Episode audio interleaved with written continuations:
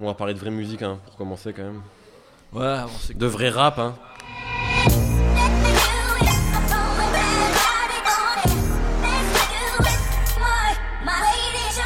Bonjour, bonsoir à tous, bienvenue dans le troisième épisode des Rewind de No Fun. Les Rewind, ce sont nos hors-séries dans lesquelles on s'autorise à revenir sur un disque, un morceau ou une personnalité. Aujourd'hui, nous avions envie de souhaiter un joyeux anniversaire au premier album de Tribe Called Quest, intitulé, asseyez-vous, People's Instinctive Travels and the Path of Rhythm. Sorti le 17 avril 1990, le disque a fêté ses 25 ans cette année sans avoir pris la moindre ride. Et si vous en doutez, Aurélien Chapuis, qui est le Capitaine Nemo, et moi-même avons la mission de vous en persuader. Vive le Tribe Called Quest.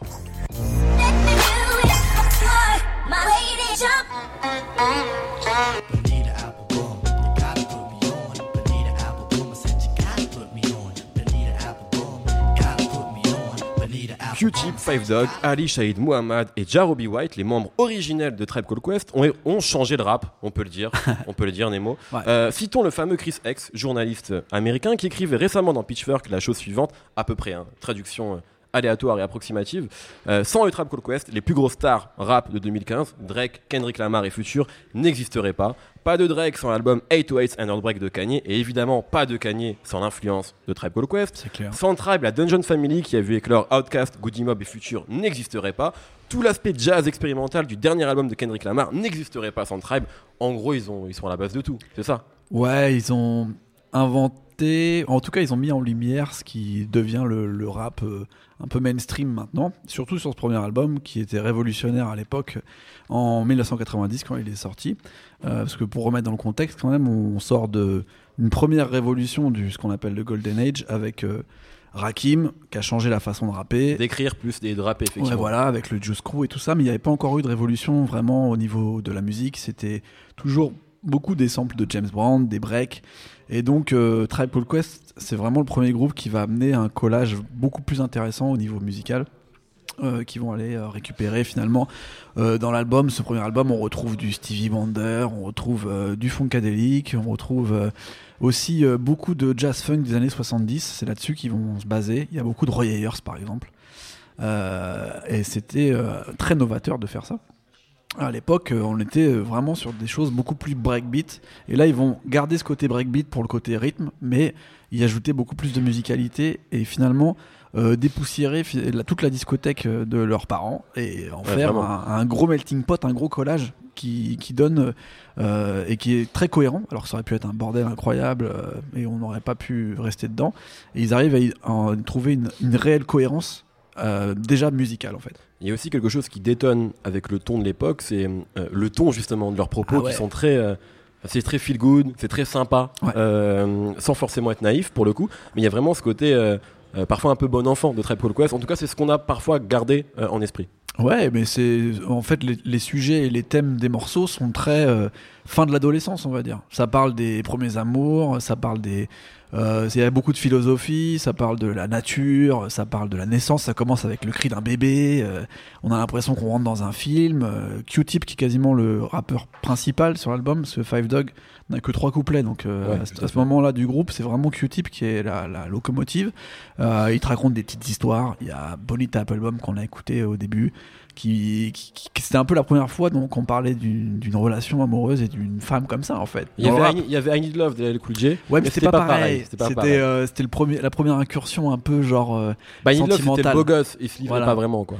alors que là, il y a un petit côté euh, genre, euh, il commence à dire des trucs un peu sales. Donc il y a tout le côté un peu euh, sexe. Dans, il parle beaucoup de sexe Q-Tip en fait Ouais. dans cet album, et il n'en parle pas de l'autre façon. Et c'est vrai, comme tu disais, c'est un ton complètement à part qui n'est ni euh, revendicatif comme peut l'être à cette époque-là Public Enemy et euh, ni hardcore euh, comme peut l'être le gangsta rap de NWA. Donc ils, ont ouvert une, nouvelle marge, hein, quelque chose de très expérimental qui n'a pas été très bien compris à l'époque. On trouvait ça assez simple, assez simplet même. Les gens trouvaient ça facile ou sans trop de, choses à raconter. Et finalement, ça a ouvert les portes à beaucoup beaucoup de gens. Ça, ça, ça a marqué plein de gens. Quoi. Alors, on, on quand on parle de ce disque-là, effectivement, outre le titre extrêmement compliqué euh, pas le de, l'album, moi j'ai tenté, j'ai fait ce que j'ai Ah, pu. c'est bien, c'est bien. On garde souvent, effectivement, euh, deux morceaux, peut-être, enfin, c'est peut-être les plus emblématiques. Ouais. Bonita Applebaum, qu'on a entendu, on a entendu un extrait tout à l'heure, Ouais. et Can I Kick It, qui est Ouais. presque même le morceau emblématique de Tribe Called Quest, et qu'ils ont rejoué il y a pas longtemps chez Jimmy Fallon. Tout à Euh, fait. Grand moment. Ah, T'avais refait la larmichette ou pas Bien sûr. C'est normal. Même si c'est un peu dur de voir Five Dog euh, un peu dans le, Ouais. dans le mal comme ça. C'est vrai. Mais c'est intéressant parce qu'ils reviennent vraiment avec la formation de départ, avec Jerobi en plus, qui était leur euh, hype man un peu. Qui avait quitté le groupe après justement ce premier album. en Ouais, fait. parce qu'on se rend compte que dans la carrière de Tribe, le premier album, il est très particulier. C'est c'est les mecs qui sortent du lycée. Ils ont fait tout leur lycée ensemble. Euh, Q-Tip et Ali Shahin Mohamed, ils étaient ensemble euh, au lycée. Ils avaient un groupe où lui était DJ, lui était rappeur. Après, ils rencontrent Five Dog. Euh, c'est vraiment euh, les débuts, les balbutiements, quoi. Et euh, Ils sont très jeunes aussi. Ouais, et donc il y a tout un côté un peu comme ça, très naïf, très. euh, on, on sait où on va, et puis il y a- l'esprit de, de la Native Tongue donc, qui commence à ouvrir à ce moment-là, avec le premier album de De La Soul qui, est- qui sort juste avant.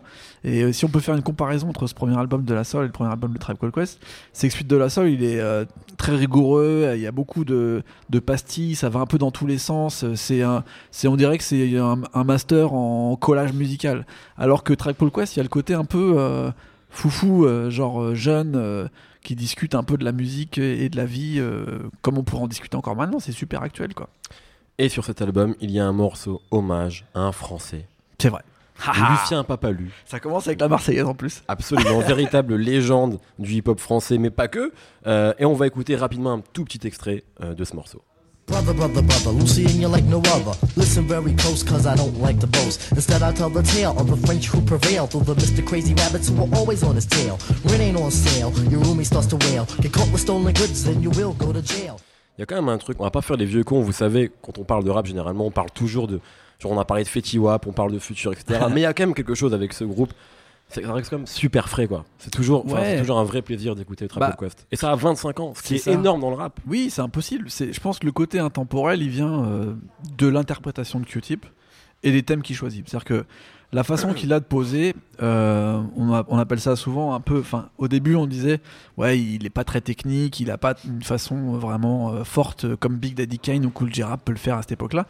Mais finalement, il a trouvé le point d'entrée qui fait que c'est appréciable euh, à n'importe quel moment. Tu vas pas te demander si c'est technique ou si c'est pas technique. Finalement, tu l'écoutes et t'es dans une bonne ambiance. Bonita Applebaum, je crois qu'il dit trois mots tous les 10 mesures. Il laisse trop de temps, il laisse beaucoup de temps entre la façon de le dire. Donc tu te dis, bah, c'est chiant en fait, il rappe pas le gars, il se passe rien. Mais en fait, a compris une autre façon de faire la musique et de faire le rap. Et ça a donné des idées à vraiment euh, beaucoup de gens. Il a été le premier à faire ce genre de choses. Et je pense que c'est ça qui rend vraiment l'album intemporel.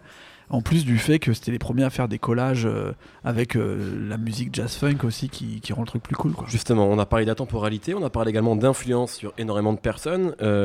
Je l'ai dit un petit peu en intro, hein, quand j'ai parlé de l'influence sur Future Kendrick et Drake, mais pas que. Euh, Kanye, la Dungeon Family, Ouais, les Neptunes, ouais, complètement. Pharrell, JD, il- enfin tout ça, Ah, c'est des choses qui ont, ouais. qui ont été vraiment influencées par ce groupe en fait. Ouais, même The Roots. euh, Questlove, il disait que euh, avant il avait un nom tout pourri, genre Brother, je sais pas quoi, et il s'est appelé Questlove parce qu'il était amoureux de Tribe Called Quest. Donc euh, même le mec qui maintenant est batteur. Ah, ça- je savais même pas que ça venait de là. si, si, ça vient de là. Ok, d'accord. C'est et, génial. et tout, euh, tout l'esprit bah, de, de ce, enfin, ce mouvement Mos Def, euh, The Roots. euh, en fait, ils ont ouvert une, euh, une boîte de Pandore pour tous les gens qui savaient pas trop où se placer dans le rap avant. Ils n'étaient pas vraiment euh, ghetto, ils voulaient pas parler de vendre de la drogue parce qu'ils en vendaient pas, et ils voulaient pas non plus euh, euh, faire quelque chose de très politique parce que c'était pas leur façon de voir les choses. Il y avait toute une partie un peu de gens qui s'intéressaient à cette musique, qui étaient peut-être un petit peu plus euh, basiques, normaux, euh, des fois hein, qui voulaient un petit peu intellectualiser ce, ce style musical et tout. Et Tribe Quest ont été les premiers à ouvrir les portes pour tout ça et même pour la musique électronique. Euh, on peut parler de Massive Attack, on peut parler de DJ Shadow. Tous ces mecs-là, ils n'existeraient pas s'il n'y avait pas eu tous les colla- collages musicaux qui ont été faits par Tribe Called Quest avec ce premier album.